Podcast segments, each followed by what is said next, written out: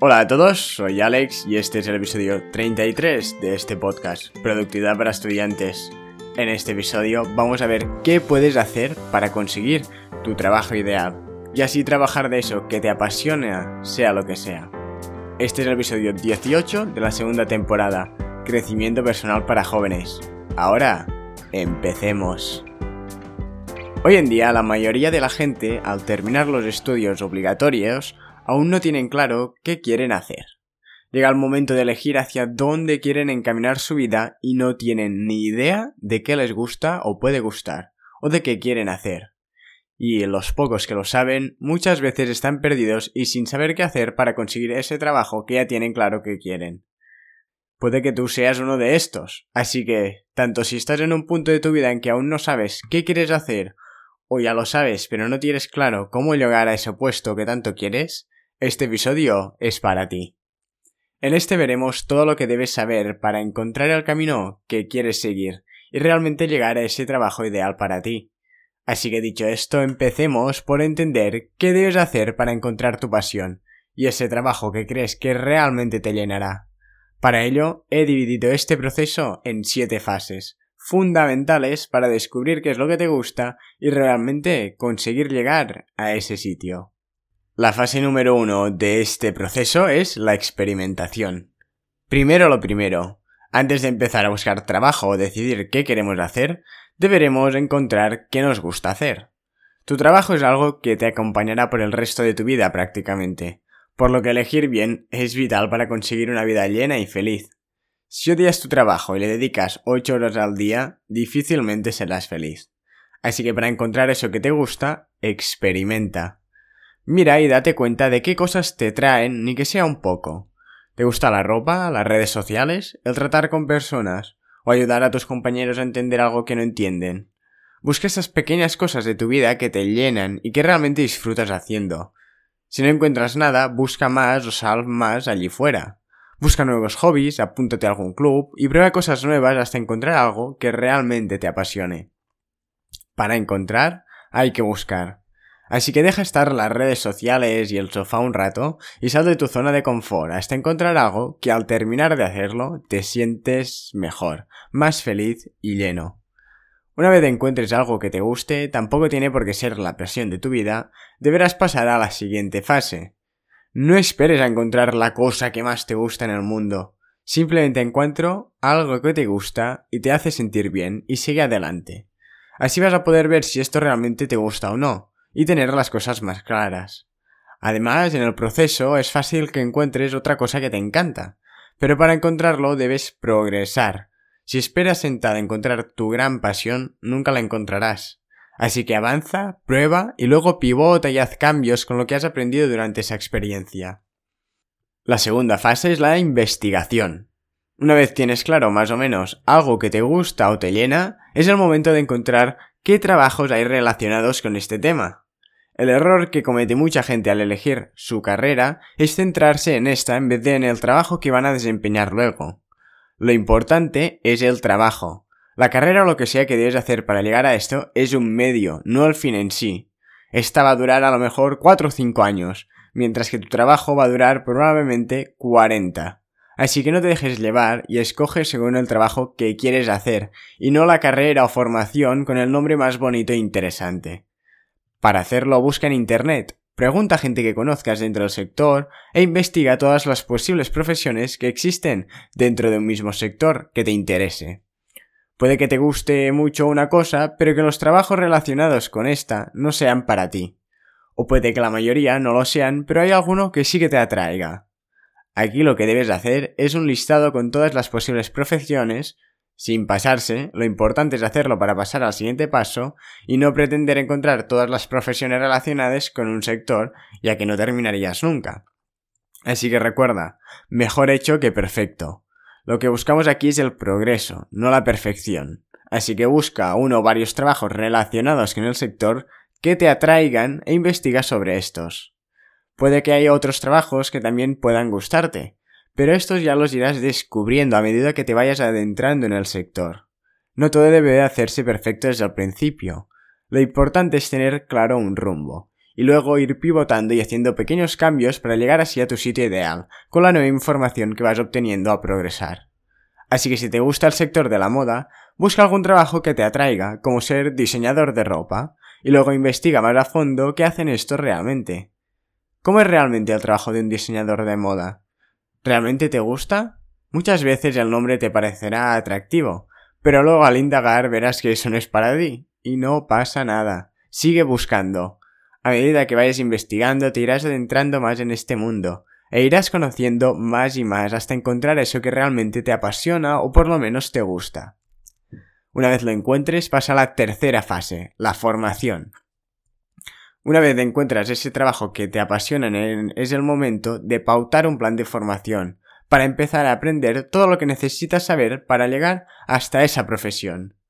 Volviendo al ejemplo anterior, si quieres ser diseñador de moda, Puede que debas apuntarte a clases de dibujo, hacer cursos de moda y tendencias, o aprender sobre los distintos tejidos y materiales que existan. No lo sé, pero esto es tu trabajo. No esperes a llegar a este trabajo o profesión para empezar a aprender. Empieza a aprender desde ya, ya que si no, nunca vas a llegar. Llegados a este punto, más o menos, ya sabrás qué tienes que saber para llegar a este trabajo, así que empieza a aposentar las bases que vas a necesitar en un futuro. Avánzate y no hagas como los demás que esperan a que se les dé todo en bandeja. Tienes que anticiparte y lanzarte hacia tu objetivo.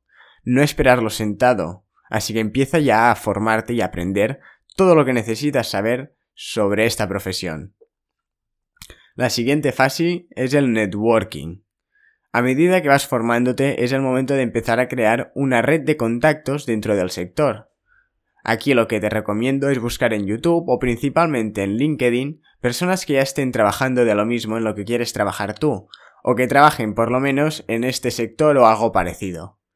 Luego contacta cada semana con varias personas e intenta quedar con ellos ya sea para invitarles a tomar un café o para hacer una videollamada, y así hacerles preguntas sobre el sector, cómo es el trabajo realmente, qué puedes hacer para llegar hasta allí, etc.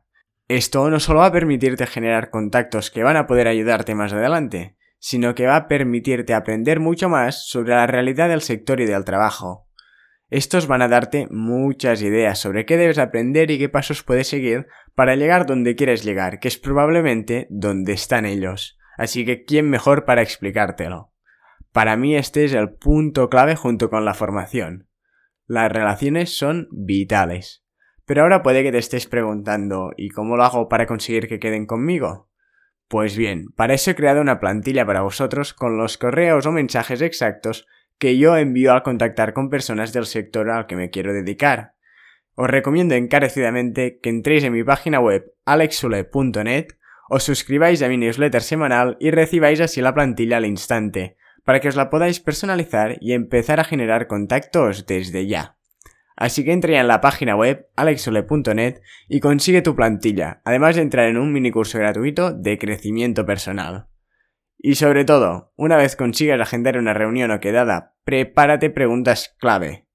Y céntrate en la otra persona, no solo en ti. Luego haz todo lo posible para mantener el contacto con esta y seguir manteniendo esta relación. Una vez has hecho esto y vas haciendo esto, debes pasar a la fase 5, que es prueba. Una vez ya llevas cierto tiempo formándote y generando contactos, es el momento de pasar manos a la obra y realmente probar si eso te gusta o no. Para hacerlo voy a recomendarte que hagas unas prácticas con alguien que se dedicó a lo mismo que quieres dedicarte tú.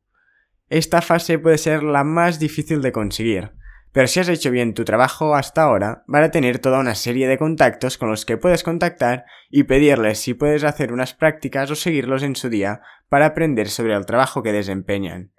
Pregunta a tus contactos a ver si alguien puede ayudarte o darte esta oportunidad. Haz lo que sea para conseguir entrar y ver de primera mano cómo es realmente un día en la vida de una persona con el trabajo que quieres. Aquí es donde vas a ver realmente si esto te gusta o ya no lo ves tan claro.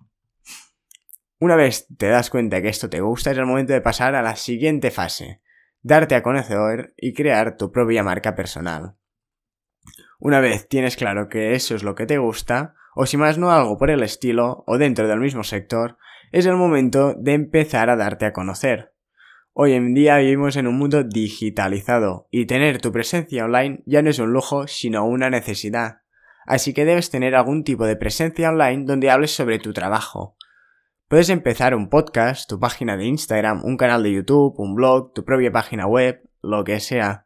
Pero date a conocer a través del mundo online y crea un portfolio de tu trabajo. Haz saber al mundo todo lo que sabes, enséñales tus obras y crea poco a poco tu propia marca personal. Si consigues desarrollar una marca personal potente, nunca te faltará trabajo. Así que dedícale tiempo y crea algún tipo de contenido que permita poner en relieve todo lo que sabes a la vez que sigues aprendiendo. Esta es la clave a la puerta que puede abrirte mil caminos y oportunidades nuevas, así que aprovechala. Y finalmente, la séptima fase, que es crear o encontrar tu trabajo ideal. Finalmente es el momento de ir escalando hacia tu trabajo ideal. Para hacerlo, debes dar siempre el 100% de ti y no parar nunca de formarte y mejorar en lo que haces. Luego aprovecha tus contactos y tu marca personal para encontrar tu trabajo ideal. Y si no existe, créalo. Puede que tengas un espíritu más emprendedor y ambicioso. De hecho, si has seguido todos estos pasos, es probable que lo tengas. Así que no te conformes con los trabajos que hay disponibles. Tú mismo puedes crear el tuyo propio.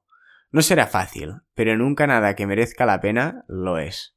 Así espero que te haya gustado este episodio. Te incito a que descargues la plantilla para hacer networking o conseguir mentores en mi página web alexole.net y empieces de una vez por todas a buscar y perseguir tu trabajo de ensueño, ya que ahora es el mejor momento de tomar acción. Muchas gracias por haberme escuchado. Espero que este episodio te haya gustado y haya sido de utilidad. Si es así, te agradecería enormemente que te suscribas al podcast y lo compartas con un amigo o con alguien a quien le pueda interesar. También te invito a que entres en mi página web alexule.net, desde donde podrás suscribirte a mi newsletter semanal, donde envío contenido exclusivo, además del enlace y breve resumen del podcast de esa semana. Nos vemos el próximo lunes en este podcast. Hasta la próxima.